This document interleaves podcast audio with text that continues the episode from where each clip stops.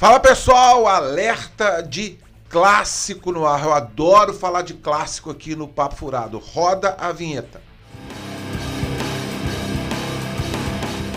É isso aí, Papo Furado no ar. Eu com essa minha toquinha linda aqui, vocês vão entender. Eu vou falar por que estou usando esse adereço hoje.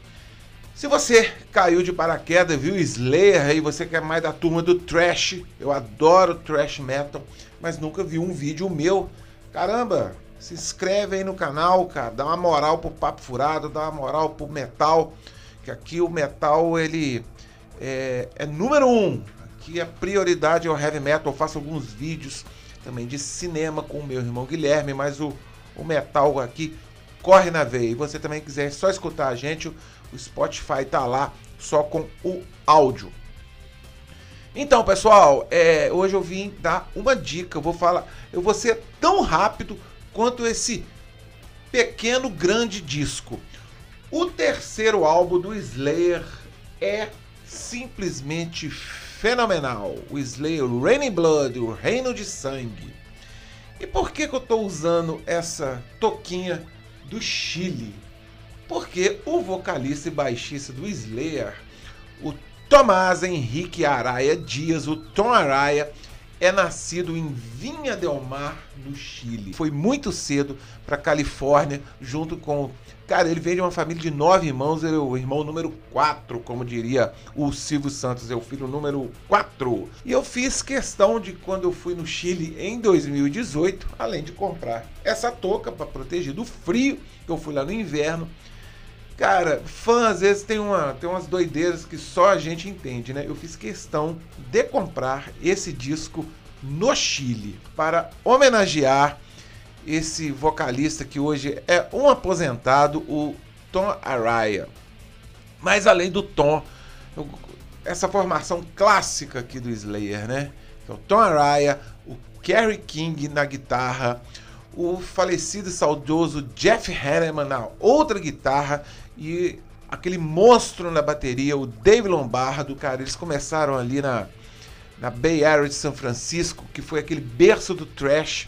Em 83 eles lançaram o Show No Mercy, depois o Hell Waits, e em 86 eles lançaram essa pérola, um dos melhores discos da história da humanidade.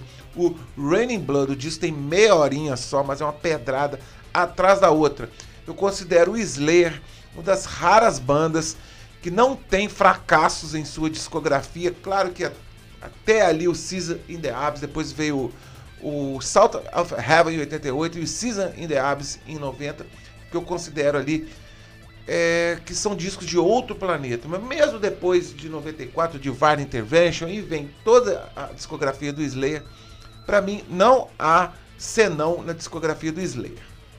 Mas o Raining Blood é uma coisa de doido se viesse algum extraterrestre aqui pro, pro, pro, planeta Terra e quisesse entender o que é o thrash metal, eu mostrava esse disco aqui. Como eu falei, ele é um, ele é um disco que eu comprei no Chile, mas a prensagem dele é americana. Rapidinho, no pique desse disco, o disco abre com a, a sensacional Angel of Death que faz ali menção a Joseph Mengele, aqueles torturadores nazistas. Piece by Piece é a segunda faixa. Eu lembro quando esse disco saiu, a Rock Brigade resenhou esse disco. A terceira música, Necrophobic, eu lembro que, não lembro do nome do, do cara que fez a crítica, ele falou assim, cara, Tom Araya vai cantar assim, rápido, vai cantar rápido assim, lá na casa do caralho. e é muito legal você tentar acompanhar a letra no encarte. É, o cara canta muito rápido o Tom Araya realmente é demais. Hoje em dia no Spotify faz essa experiência de colocar essa música na, na letra lá, cara. É muito legal, que ele vai passando uma velocidade incrível. Depois tem a Jesus Saves Altar of Sacrifice.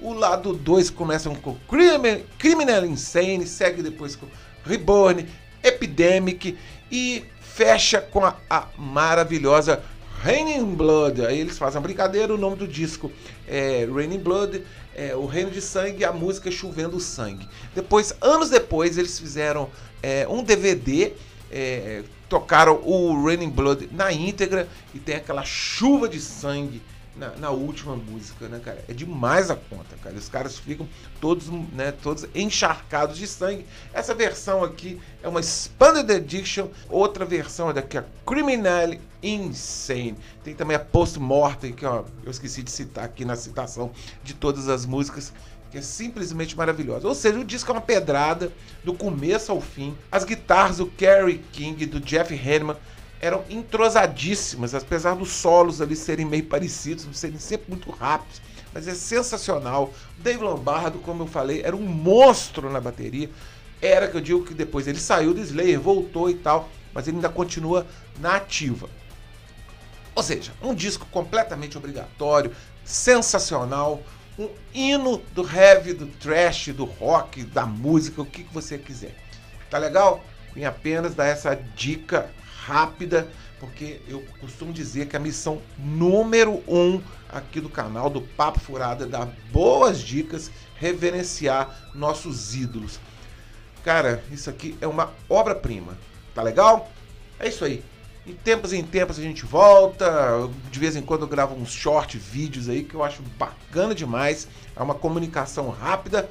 E o Papo Furado tá aqui, em nome do, do Heavy Metal. Um forte abraço, fui.